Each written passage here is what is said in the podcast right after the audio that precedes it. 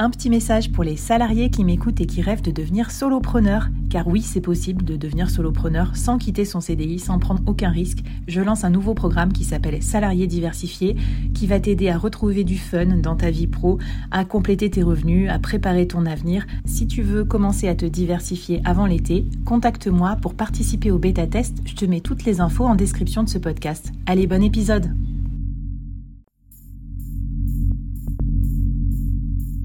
Quoi ressemblerait ton business si tu pouvais être épaulé par les meilleurs experts? Avoir un board de rêve disponible 24 heures sur 24 pour t'aider, répondre à tes questions? Je suis Flavie Prévost et ce board, je l'ai créé pour toi dans ce podcast. Tu es dirigeant, entrepreneur, freelance ou tu vas bientôt te lancer?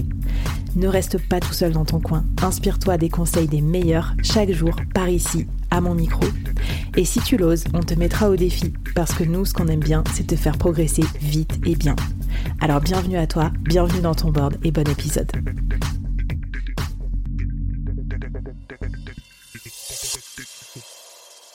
Alors dans ce troisième épisode, euh, c'est parti. On a notre prospect qui est du coup passé de froid à tiède, voire chaud, et on va le transformer en client. Alors comment on fait cette magnifique opération qui nous rend à la fois rentable, heureux, euh, qui nous staff en tant que freelance, euh, qui nous permet de rentabiliser nos, solo business? Quels sont tes conseils là-dessus, euh, Estelle, pour déclencher plus d'achats aussi de la part de nos prospects? Alors moi, ce que je vous conseille, c'est déjà de découper, d'identifier les différentes étapes qui vont arriver dans la prospection. C'est-à-dire que dès le premier rendez-vous, les gens vont pas forcément signer. Comment ça se déroule la plupart du temps? Est-ce qu'il y a un premier échange, puis un devis? Ce devis, est-ce que vous le présentez aussi en rendez-vous ou alors vous l'envoyez et on ne sait pas d'ailleurs, il n'y a pas de suite. Mais déjà dans l'optimisation en fait de ce parcours-là, on peut euh, gagner en, en transformation. Alors, non, mais en fait, c'est génial. Mais attends, tu, t'expliques clairement un truc un peu intuitif. Et en fait, moi, la plupart des gens me disent, bah, je fais des rendez-vous, euh, ça signe pas. Mais ils croient qu'ils vont signer au premier rendez-vous. En gros, c'est la première fois que vous rencontrez une personne de votre vie. et vous pensez que la personne, elle va s'engager sur 3000, 4000, 5000 balles par mois. Enfin, faut pas rêver. Non, je suis tout à fait d'accord. Donc toi, tu découpes ton process, comme ça, ça te rassure, quoi. Tu as une visibilité et tu sais euh, à quelle étape t'es. Euh, du coup, c'est quoi ton objectif du premier rendez-vous? C'est pas forcément signé direct, alors? Non, l'objectif pour moi au premier rendez-vous, quand on a une prestation, on va dire un peu haut de gamme, ou ça demande en tout cas un investissement, euh, c'est déjà d'échanger, de comprendre ce que fait la personne et ce qu'on peut lui apporter, et de générer un intérêt. Et derrière, il y a une next step, donc un, prochain rendez-vous à fixer. Toujours avoir cette volonté d'avoir une prochaine étape qui est fixée tant que vous avez le client en face. Ok, super. Donc, euh, tu me disais finalement, l'enjeu, c'est euh, donner, donner confiance à ce premier rendez-vous. Comment tu fais pour inspirer confiance? Est-ce que tu as des astuces qu'on pourrait euh, donner à nos confrères et consoeurs solopreneurs? Oui, pour moi, il y a des éléments de clarté, il faut être clair sur ce que l'on fait et transparent pour que les personnes elles puissent s'immerger, se projeter avec vous. Ça pour moi c'est vraiment la clé, c'est de permettre aux gens de se projeter dans l'expérience que vous allez leur faire vivre et les bénéfices. Alors euh, d'ailleurs, je rebondis parce que souvent c'est une conversation que j'ai avec euh, mes alumni euh, de bootcamp. Ils me disent mais moi je peux pas faire de package, je fais tout sur mesure. Et en fait, moi j'ai remarqué justement, quand on dit aux clients, euh, t'inquiète, ça va bien se passer, on fait tout sur mesure, on va voir et tout, ça leur assure pas du tout parce qu'en fait, c'est pas du tout clair, il n'y a pas de livrable, il n'y a pas de deadline, il n'y a pas de méthodologie. Et du coup, moi, j'ai envie de dire aux freelances qui nous écoutent, euh, bah non, au contraire, clarifiez votre offre et proposez un, vrai package d'accompagnement avec des étapes, des dates et tout, parce que le, sur-mesure, c'est pas du tout vendeur, non? Est-ce que tu as la même intuition que moi, euh, Estelle? Ouais, j'ai la même intuition. Et en fait, il faut trouver euh, le, le, juste milieu, tout simplement, parce que vous pouvez faire du sur-mesure.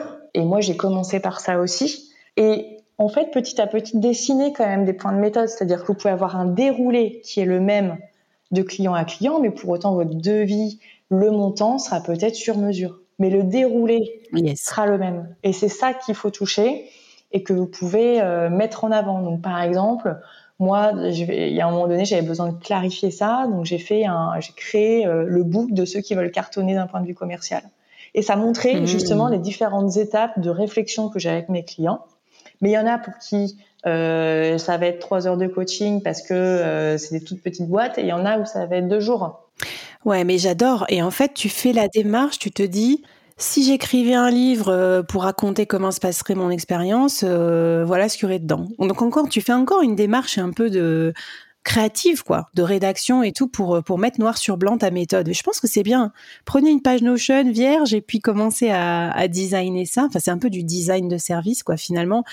Est-ce que euh, que tu as d'autres conseils à nous donner justement pour euh, pour passer du prospect à l'acheteur? L'autre conseil que je peux donner, c'est de raconter. Euh, les gens ont besoin de s'identifier, d'être rassurés que vous avez eu potentiellement d'autres clients ou que vous avez l'expérience pour les accompagner. Donc de raconter des expériences clients qui seraient similaires dans le contexte en fait d'achat, ça va rassurer. Et en plus, vu que c'est une, une, expérience que vous avez vécue, vous allez la raconter euh, avec de l'émotion, avec ça va transpirer la, la, confiance, la transparence, le réel, et ça va donner envie. Mmh. Et si vous n'avez pas encore de clients, c'est vraiment vous vous lancez, eh bien vous avez votre expérience à vous personnelle, soit professionnelle passée, ou soit votre expérience de vie, des fois sur laquelle vous pouvez vous appuyer. Ok. Euh, moi, quand j'ai commencé à faire de la création de, de supports originaux, eh ben j'ai commencé à raconter comment moi déjà je l'ai fait pour moi, dans quel contexte je me suis dit ben là, tu vas pas envoyer un, un, un, email, tu vas envoyer une lettre. Et eh bien, je racontais cette histoire-là hmm. pour pouvoir générer mes premiers clients sur la création euh, de supports originaux, quoi.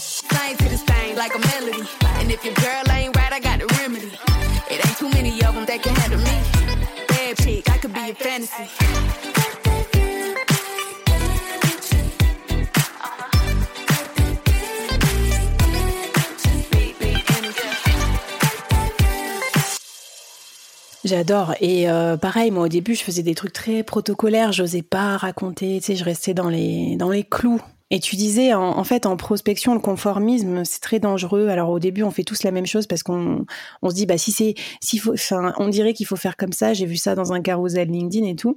Et juste pour la petite anecdote, maintenant, je commence même à raconter un petit peu mes difficultés que j'ai eues des fois sur certaines missions ou avec certains clients. Alors à chaque fois il y a quand même un happy ending. Hein. Je suis pas complètement teubée. Je fais pas ça pour que la personne me prenne pas. Mais je veux dire ouais avec cette client par exemple ça s'est pas bien passé sur ce persona. Du coup on a dû changer de marché etc. Et en fait je me rends compte que oui, c'est ça, raconter des histoires, c'est pas que raconter toujours la bonne version, c'est aussi euh, euh, être transparent sur ce qu'on vit et, ça rassure en fait même justement quelqu'un qui sait parler de ses échecs et de la façon dont euh, elle ou il les a surmontés. Ouais, totalement. Il faut être de toute manière, si vous racontez des histoires vraies, vous aurez vous aurez difficilement du mal à, à, raconter du faux du coup parce que c'est du vécu.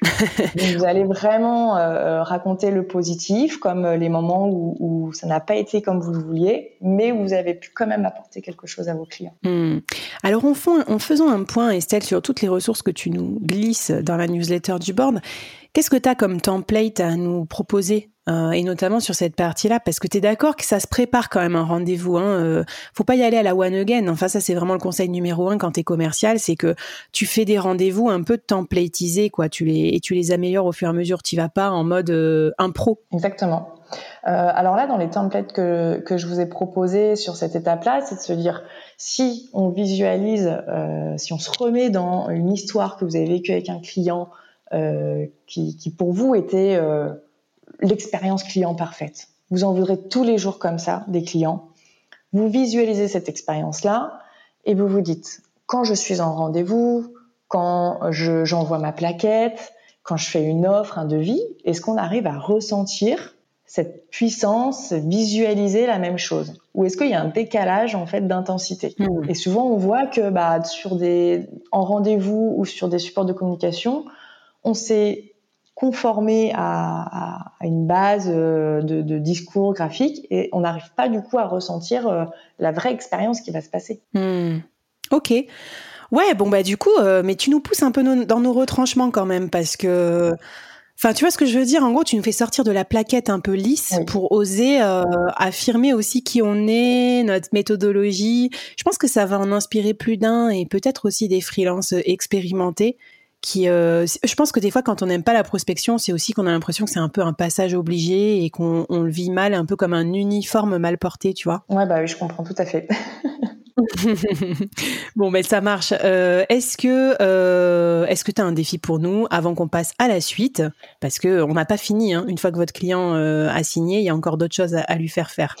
Et eh bien moi, le défi que j'aurais pour vous, c'est si vous aviez à faire un, un petit livre d'expérience client significative, quel serait le titre de ce, de ce livre-là et de créer ce petit book avec des cas clients. Mmh. Et en fait, ces cas clients, vous pouvez les partager, vous pouvez illustrer ce livre, euh, vous pouvez les raconter aussi en rendez-vous, mais appuyez-vous sur euh, soit votre expérience à vous, votre histoire ou des expériences passées pour faire passer toute, toute cette puissance, toute votre valeur ajoutée. Génial. Non, mais tu nous transformes la prospection en un exercice créatif. Moi, je, je, suis créative dans l'âme, je kiffe.